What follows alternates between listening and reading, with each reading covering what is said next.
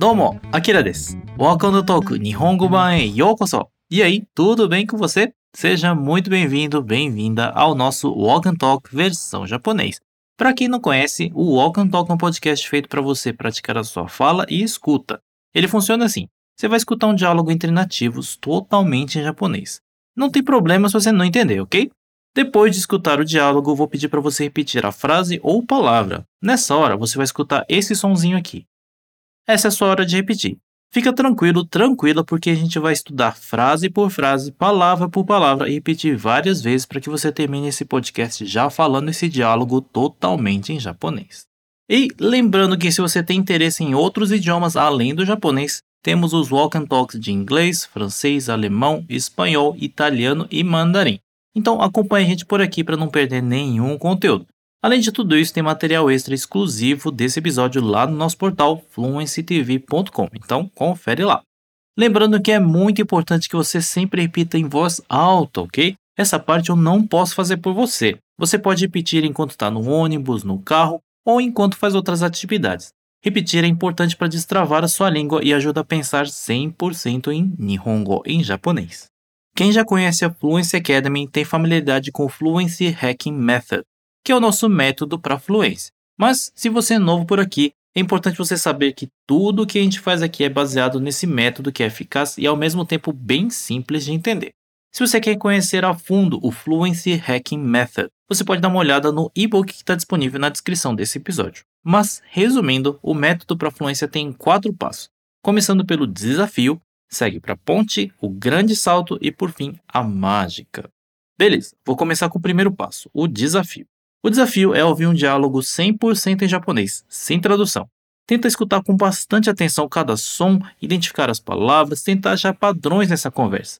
Mas fica tranquilo, tranquilo, porque depois a gente vai passar fala por fala, cada expressão, cada palavra e você vai entender tudinho. Junbi ok? Já, hajimemashou. Pronto? Pronta? Então vamos começar o desafio. お母さんただいま おかえりゆうきくん学校どうだったうんよかったヨーグルト買ってきたよあありがとう冷蔵庫に入れといて Muito bem. E aí, quantos por cento você entendeu desse diálogo? Vamos ouvir mais uma vez e dessa vez eu pedi para você prestar bastante atenção na primeira fala desse diálogo. お母さんただいま おかえりゆうきくん学校どうだったうんよかったヨーグルト買ってきたよあありがとう冷蔵庫に入れといて Hai, já hajimemashou. Muito bem, vamos começar. Não tem problema se eu não entender o diálogo, porque agora vamos para a ponte, a parte do método que você vai ver frase por frase e praticar bastante. E um outro aviso: esse diálogo é uma continuação do episódio 10, mas não precisa ter escutado a outra para entender essa, ok?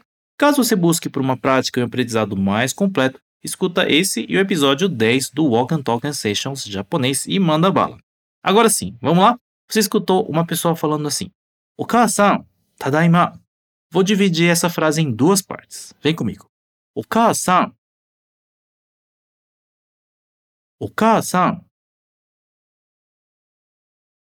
Oka-san. Oka-san quer dizer mãe em japonês. Ou seja, essa é uma conversa entre um filho e sua mãe, dentro de casa. Continuando, ele fala assim: Tadaima. Tadaima não tem uma tradução específica, mas os japoneses falam para avisar que chegou. Uma tradução mais próxima é cheguei ou voltei, gente, ou alguma coisa assim. Beleza, agora você. Repete comigo. Tadaima. Tadaima.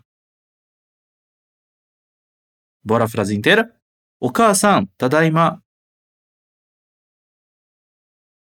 Oka-san, tadaima. よくできました。Muito bem. Depois ela fala assim com o filho. O kaeri, Yuki-kun. Gakkou do datta? Calma que vamos por partes. Repete comigo. O kaeri. O kaeri. O kaeri também não tem uma tradução exata. É a resposta do tadaima. Ou seja, quem tá em casa diz okaeri para quem acabou de voltar. É como se fosse um bem-vindo de volta ou bem-vinda de volta. Resumindo, quem chega em casa diz tadaima e quem já estava em casa diz okaeri para quem voltou. É um costume das famílias japonesas. Em seguida, ela fala assim: Yuki-kun, Yuki-kun, Yuki-kun. Yuki é o nome da pessoa. Ele se chama Yuki, ok?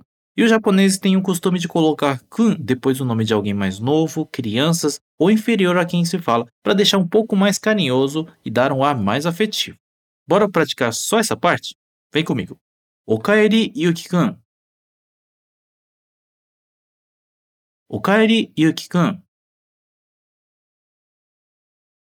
Yoku dekimashita. Muito bem.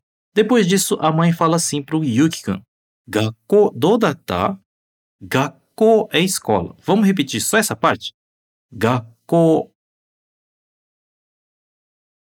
Gakko. Ine, boa, muito bem. Em seguida diz assim: do datta, que significa como foi. Repete comigo só essa parte. Do datta, joga a entonação para cima. Do datta.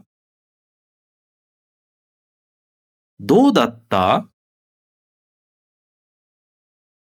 Ine, boa, muito bem. Vamos esse pedaço inteiro? Gakko do datta? 学校どうだった Perfeito. Bora a frase inteira agora? O kaeri, Yuki-kun. 学校どうだった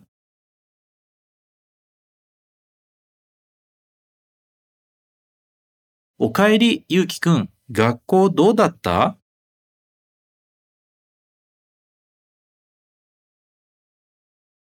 おかえり、ゆうきくん。学校どうだった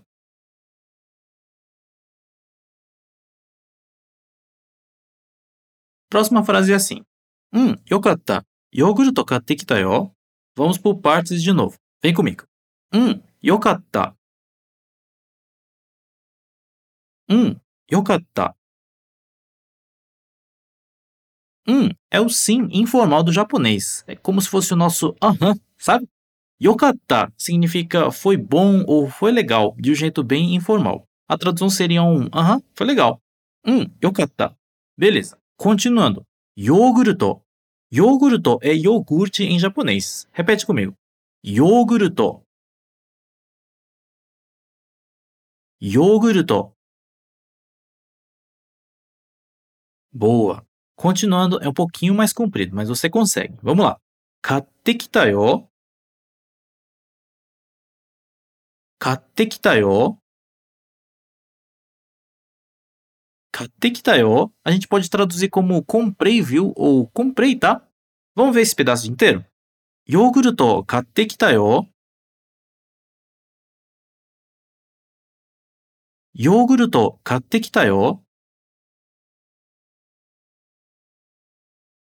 Beleza, agora a frase inteira. Repete comigo. Hum, yokatta. Yogurto katekitayo.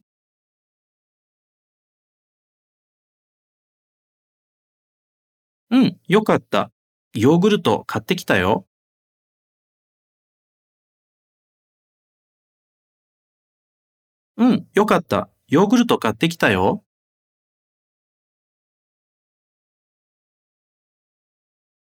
Agora a última frase do diálogo.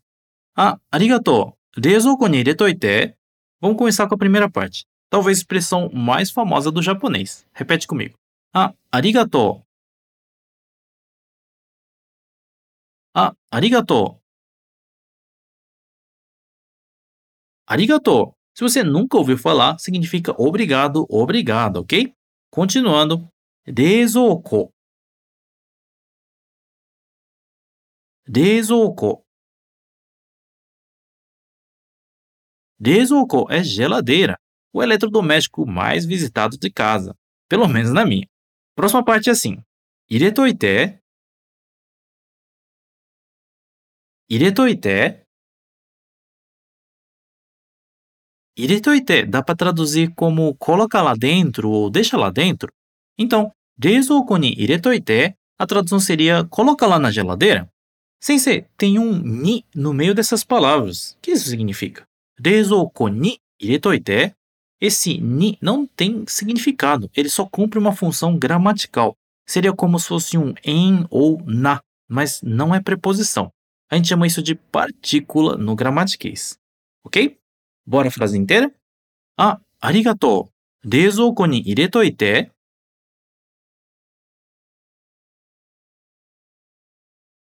あ、ありがとう。冷蔵庫に入れといて。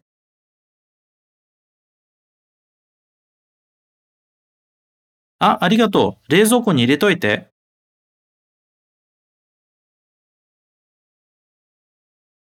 よくできました。Muito bem. E agora que a gente atravessou essa ponte para entender o diálogo, eu tenho certeza que está tudo mais claro para você. Então, a gente está pronto, pronta para o grande salto. Eu vou reler todas as frases e depois você vai ouvir o diálogo mais uma vez, ok? Oka-san, tadaima. Okaeri Yuki-kun. Gakkou dou datta? Um, yokatta. Yogurto katte kita yo. Ah, arigatou. Reizoukou ni iretoite. Hai, agora vamos ouvir o diálogo mais uma vez. Junbi wa ok? Pronto, pronta? Mou ikkai kikimashou. Vamos ouvir mais uma vez. お母さんただいまおかえりゆうきくん。学校どうだったうんよかったヨーグルト買ってきたよあ、ありがとう。冷蔵庫に入れといて。はい、どうでしたか E aí, como foi ouvir esse podcast? Lembrando que você pode repetir esse walk and talk quantas vezes quiser. E é muito importante ter a consciência que fluência não necessariamente significa ser avançado no idioma, basta fluir, como o próprio nome diz. Lembrando que é super importante pronunciar tudo em voz alta, porque isso faz muita, mas muita diferença para aprender japonês. Se você sentiu dificuldade da primeira vez, não desiste. Persistência e repetição, disciplina são as chaves para chegar à fluência. E não esquece de acessar o nosso portal fluencytv.com para receber os materiais extra desse episódio. Então é isso. Otsukare-sama deshita. Bom trabalho e muito obrigado por nos ouvir até aqui. Até o próximo episódio. Já né?